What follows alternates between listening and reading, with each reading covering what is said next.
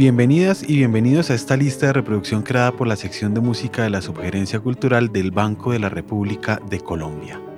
Mi nombre es Luis Daniel Vega y este es el primero de seis episodios de La Música de hoy, un ciclo en el que recorreremos algunos aspectos de la llamada música contemporánea, es decir, música de la tradición académica occidental creada en el presente o el pasado inmediato.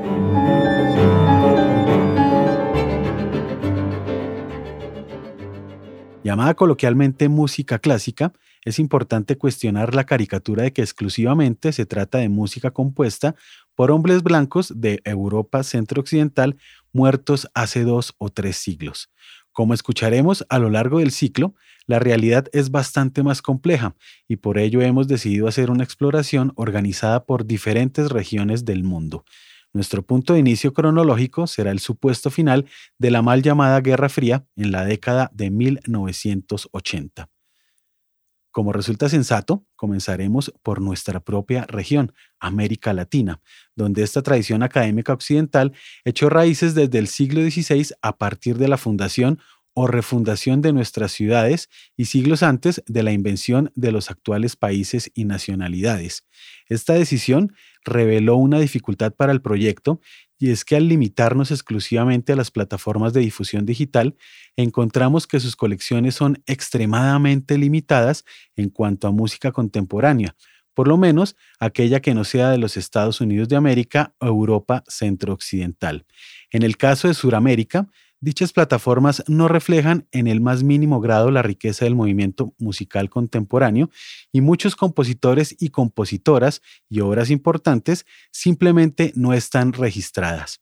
Es importante que el oyente sepa esto para que se anime a explorar otros canales de información y una vez retomemos actividades presenciales, se lance como público a la riquísima aventura de la música contemporánea en vivo. Dado que estamos armando esta lista de reproducción en Colombia, hemos decidido comenzar la travesía en casa. Aquí nos encontramos con Guillermo Rendón, compositor nacido en Manizales en 1935, quien compuso el cuarteto de guitarras Trémolo Tremulante entre finales de 1985 y comienzos de 1986.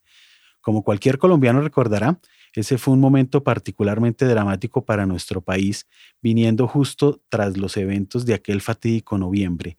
Primero, la toma del Palacio de Justicia en Bogotá por el grupo guerrillero M-19 y la subsecuente reacción del gobierno nacional. Y una semana después, la erupción del Nevado del Ruiz, la cual causó la muerte de unas 35 mil personas, sobre todo en Armero. Este es el panorama psicológico bajo el cual Rendón creó esta magnífica obra en dos movimientos, explorando una serie de técnicas instrumentales y sonoridades que se convirtieron en punto de partida para nuevas estéticas guitarrísticas en Colombia. Escucharemos el segundo movimiento de Trémolo Tremulante, tomado del disco doble Atemporánea, entre la huella y el grito, una valiosa colección de música para cuarteto de guitarras de compositores colombianos.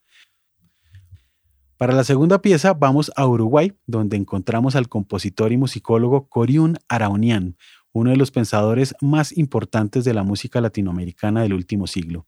Nacido en Montevideo en 1940 y muerto en la misma ciudad en 2017, Araunian parece resumir con elocuencia algunos de los aspectos más importantes de la ética musical de su generación. En 1993, un legendario festival de música en Alemania encargó a Araunian una obra para orquesta que el autor llamó Mestizo. En ella, el compositor toma el marco conceptual planteado por el festival ese año, la relación espacio-sonido, para utilizar la orquesta de diversas maneras, metaforizando esta relación. Así nos presenta una especie de metamúsica en la cual la orquesta es un gran espacio subdividido en grupos menores, cada uno comprometido con gestos específicos que parafrasean diferentes músicas, escenificando el mestizaje que nos caracteriza como latinoamericanos. Escucharemos Mestizo en versión de la orquesta de la radio del sudeste alemán Baden-Baden bajo la dirección de Soltan Pesco.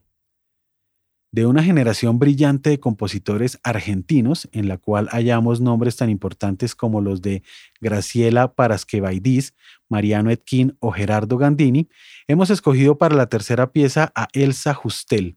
Esta talentosa compositora, especializada en el campo de la música electroacústica, nació en Mar del Plata en 1944 y ha desarrollado una importante carrera como creadora y gestora.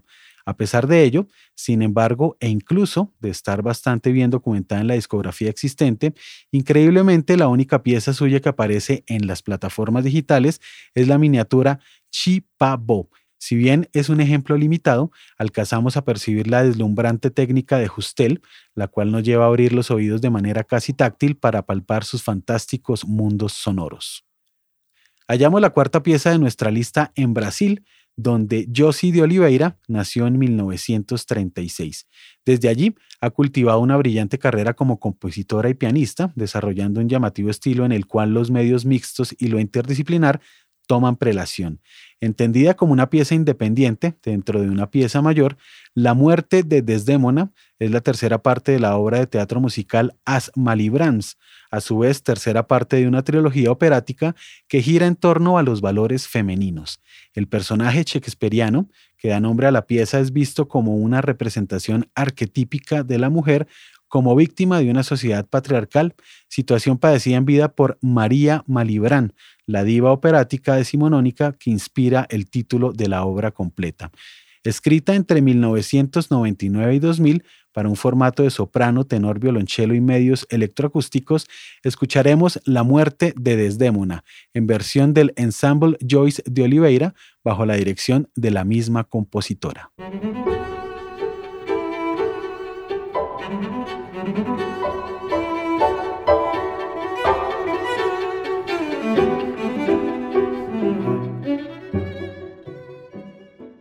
Nuestro recuento continental hace escala en Venezuela, donde encontramos a Diana Arismendi, compositora nacida en 1962, quien ha desarrollado también un importantísimo trabajo como gestora, particularmente en la dirección del Festival Latinoamericano de Música en Caracas.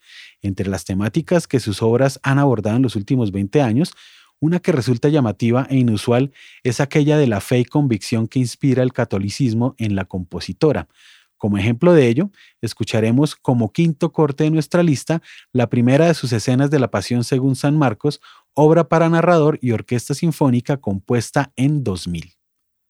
Volvemos al sur para la sexta pieza del listado, Voz Ignota, del compositor Gabriel Valverde, nacido en Buenos Aires en 1957. Valverde ha desarrollado una hermosa estética basada en la contemplación de la sutil relación sonido, resonancia, silencio. Por ello, Muchas veces su discurso musical se basa en el uso del timbre como principal parámetro constructivo, dejando en segundo lugar elementos más tradicionales como el ritmo o la melodía.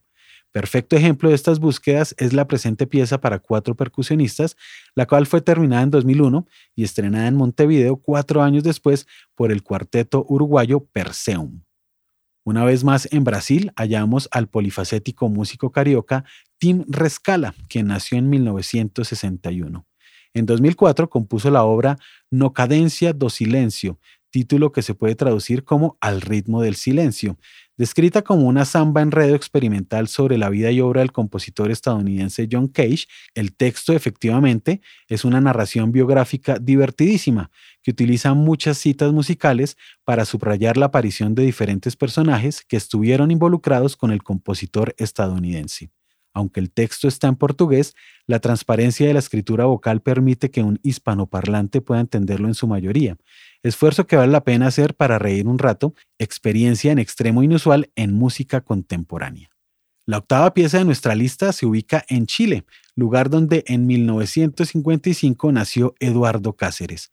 Su obra para orquesta de cuerdas Alunizaje en el Marga Marga data de 2011 aunque se basa en el dúo para violonchelo y piano Entre Lunas de 1996. Como ocurre en muchas piezas de Cáceres, la obra busca sintetizar elementos de distintos géneros y prácticas musicales. El primer movimiento de alunizaje hace referencia, aunque tal vez no de manera obvia, a una danza ritual del pueblo mapuche para llamar a la lluvia. En palabras del mismo compositor, el segundo movimiento alude a una contradicción meditativa entre la contención y una referencia al jazz. A su vez, el último movimiento claramente nos remite al mundo del heavy metal, transformándolo con elementos propios de la música contemporánea post-minimalista.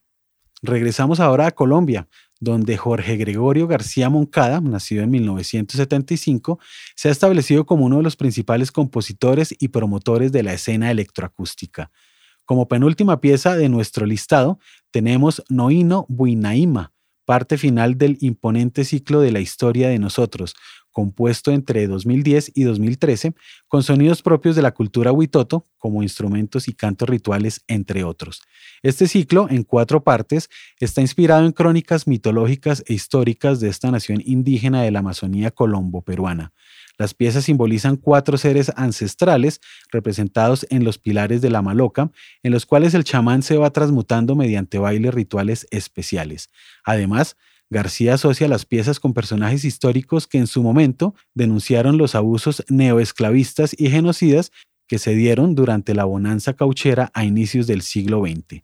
Noino Buinaima está dedicada a la memoria de Walter Handenburg, ingeniero estadounidense que denunció las atrocidades de los caucheros en 1909. Dada la carencia de información acerca de música contemporánea latinoamericana en plataformas digitales, hacemos una excepción para aproximarnos a la boliviana Canela Palacios.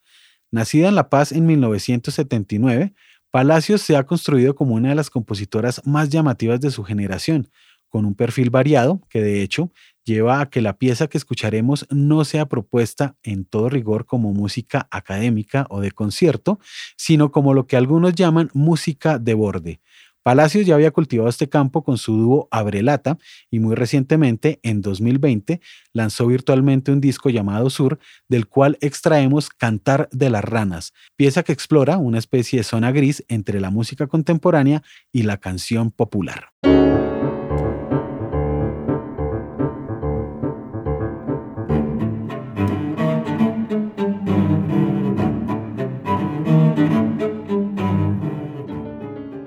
Les invitamos a escuchar la lista de reproducción La Música de hoy que se encuentra disponible en la cuenta de Spotify Rep Cultural.